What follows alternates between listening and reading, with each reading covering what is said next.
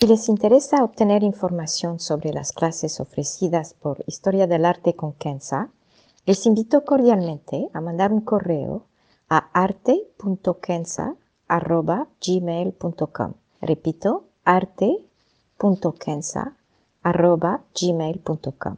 Muchas gracias. Ever catch yourself eating the same flavorless dinner three days in a row? Dreaming of something better? Well, HelloFresh is your guilt-free dream come true, baby. It's me, Gigi Palmer. Let's wake up those taste buds with hot, juicy pecan-crusted chicken or garlic butter shrimp scampi. Mm. Hello Fresh. Stop dreaming of all the delicious possibilities and dig in at HelloFresh.com. Let's get this dinner party started.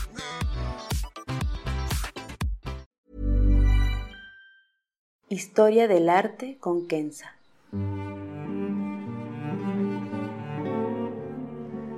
Una serie sobre el arte a través de la historia y las culturas. Se presentarán obras que trascienden el tiempo por su belleza y por lo que nos cuenta. Obras que encienden el asombro. Buenos días, me da mucho gusto saludarlos. Hoy no veremos una obra de arte estática, más bien veremos una obra dinámica que habla de armonía y de serenidad.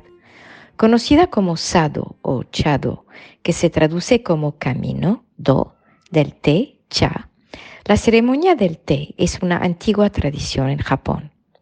Es una ceremonia que incluye cada etapa, desde la preparación hasta la degustación, y que llama a despertar todos los sentidos, la vista, el sonido, el olfato, el tacto y, por supuesto, el gusto. Más allá de simplemente preparar y servir el té, uno de los propósitos de la ceremonia es disfrutar de la belleza del entorno y impregnarse de tranquilidad. Es una experiencia única en que toma algo tan sencillo como tomar el té y lo transforma en una obra de arte.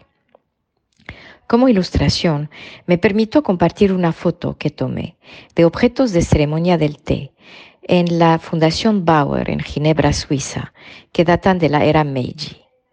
El podcast tendrá tres partes. Primero, veremos los antecedentes de esta ceremonia para, en segundo lugar, dar una descripción de cada parte. Y finalmente, en la tercera parte, veremos su significado. La historia entonces. El té llegó a Japón desde China durante el siglo VIII de la era moderna. Se consumía entonces principalmente por su poder medicinal. Su alto precio restringía su consumo a los más afluentes. Fue solamente durante el periodo Muromashi, que empezó en el siglo XIV, que se empezó a organizar fiestas de té. Aquí, los más ricos y los más pudientes se reunían para saborear el té y para admirar la calidad de las tazas donde se servían. Variedades de té empezaron a aparecer y con esto más sofisticación en su preparación. Al mismo tiempo, con la influencia espiritual zen, estas fiestas de té se transformaron en ceremonia, donde la sencillez y el disfrutar de cada momento, cada gesto, cada olor o sonido eran el propósito. Tomar el té tomó entonces las mismas virtudes que meditar o contemplar con presencia plena. El padre de la ceremonia del té, tal y como la conocemos, fue Senno Rikyo, que nació en 1522 y murió a los 70 años. Les recomiendo ampliamente leer un pequeño libro llamado El libro del té, escrito por Okakura Kakuzo, que fue publicado en 1906 y que describe esta ceremonia en los términos definidos por Senno Rikyu. Senno Rikyu fue para mí un personaje fascinante que conocí por primera vez a través de sus poemas. Fue, entre otros, un confidante y maestro de ceremonia del té del poderoso Tomotoyo Hideyoshi, uno de los grandes unificadores de Japón. Mientras lo consideraba su confidente, Hideyoshi, conocido por su temperamento bélico, no estaba a gusto con las ideas de Rikyu y su comportamiento independiente. Rikyu siempre enfatizaba la compasión, la ayuda a los más desamparados, la sencillez en toda acción. Esto llevó un día a Hideyoshi ordenar a Rikyu a suicidarse. Rikyu cometió seppuku, el ritual del suicidio, cuando tenía 70 años. Más adelante, Hideyoshi lamentó el hecho y le dedicó un pabellón mortuario en el Daikokuji, el templo Daikoku en Kioto. Y tuve el gran honor hace unos 20 años de estar invitada a una ceremonia del té por el encargado entonces de este mismo templo. Pero esto es otra historia. Ahora la ceremonia. Tradicionalmente la ceremonia tomaba varias horas y ocurría después del kaikesi, que es una comida con una gran variedad de platos. Hoy en día toma menos tiempo y se limita a preparar y tomar el té. El protocolo es muy estricto, en que se tiene que seguir cada paso, hasta el movimiento exacto de las manos, cómo agarrar las tazas, cómo usar la cuchara, cómo sentarse, etc. En general, toma lugar en un cuarto sencillo con un simple tatami. Ryukyo decía que tenía que ser en una choza rústica con un simple tatami y una alcoba donde poner flores de la temporada y posiblemente un pequeño pergamino con un poema o una caligrafía. La puerta del cuarto tenía que ser baja para obligar al invitado a bajarse y entonces entrar con humildad, dejando atrás su posición y sus pertenencias. Al respecto, en un maravilloso libro llamado La belleza de las cosas cotidianas, publicado en 1933, el filósofo japonés Soetsu Yanagi reitera de que la sencillez del lugar es importante y lamenta que la ceremonia del té ha adquirido a lo largo de los siglos una sofisticación y un lujo que le quita su verdadera esencia. Desde la choza, decía Ryukyu, se debe ver un jardín, un jardín sencillo que da aromas ligeros y sin agresividad a la vista. El jardín debe ser entonces muy sencillo, posiblemente con una pequeña lámpara de luz que guía a los invitados a la ceremonia y que no perturba los sentidos. Lo mismo se aplica a los vestidos, que deben ser sin ornamentaciones. Después de una inclinación, el invitado se sienta en posición de cesa, es decir, sobre sus rodillas, en el lugar más cercano a la alcoba. Una vez todos los invitados sentados, todos se inclinan y la ceremonia puede empezar. El anfitrión o maestro o maestra de ceremonia puede empezar entonces la preparación del té. Es importante mencionar que toda la ceremonia toma lugar en absoluto silencio. Los objetos más importantes son un chasen, un batidor hecho de bambú, un contenedor de té que tiene el natsume, el polvo verde de té, una cuchara llamada shashaku, cuencos y por supuesto un brasero y la tetera. A veces hay también un plato con dibujos que representan flores o árboles o pájaros de la temporada con algunos dulces. Cada objeto se escoge cuidadosamente dependiendo de la temporada, de las circunstancias y obviamente la gente invitada. Se sirve un dulce que se debe comer antes de beber el té. El maestro entonces pone la taza o el cuenco de té sobre el piso frente del invitado, con el dibujo, si hay un dibujo, de frente.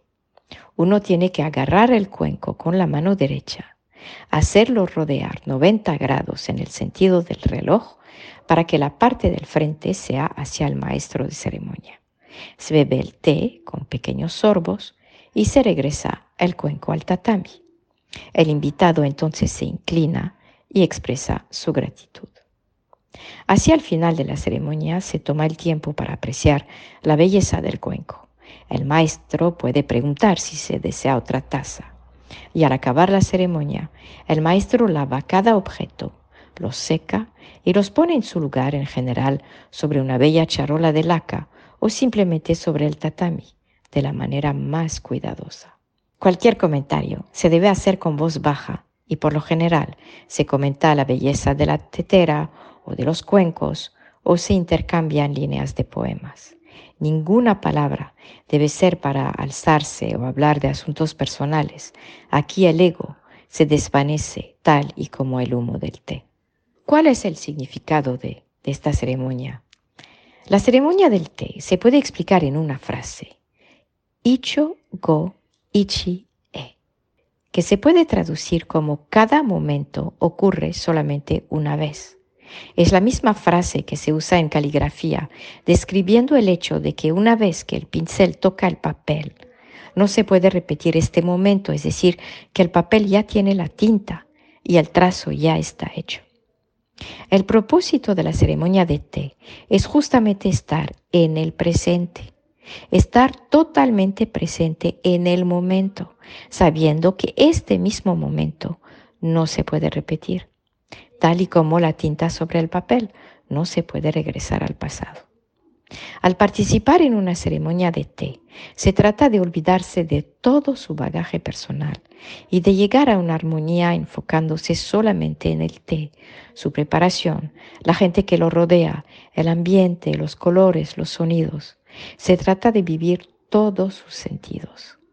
Senno Rikyu, el maestro del té del cual hablé en la primera parte del podcast, hablaba de cuatro principios fundamentales. Wa, Ke, Sei y Yaku. Wa es armonía. Ke es respeto. Sei es pureza. Y Yaku es tranquilidad. La ceremonia debe entonces ser armoniosa, siguiendo un protocolo determinado, sin titubeos o errores. Debe desarrollarse con respeto hacia la naturaleza, hacia cada objeto y entre los invitados. No debe haber ninguna altercación y cada objeto debe ser manipulado cuidadosamente como alas de una mariposa. Es mi propia imagen y, la ceremonia justamente siempre me hace recordar a la fragilidad de las mariposas.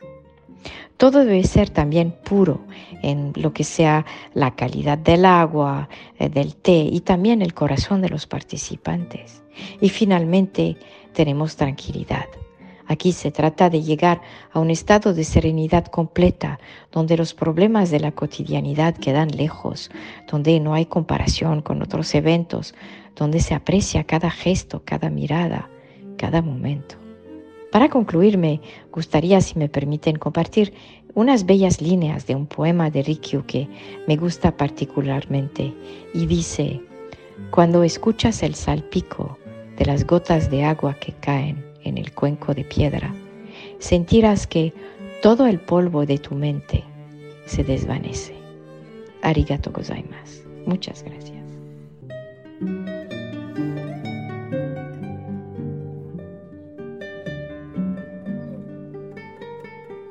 Historia del arte con Kenza.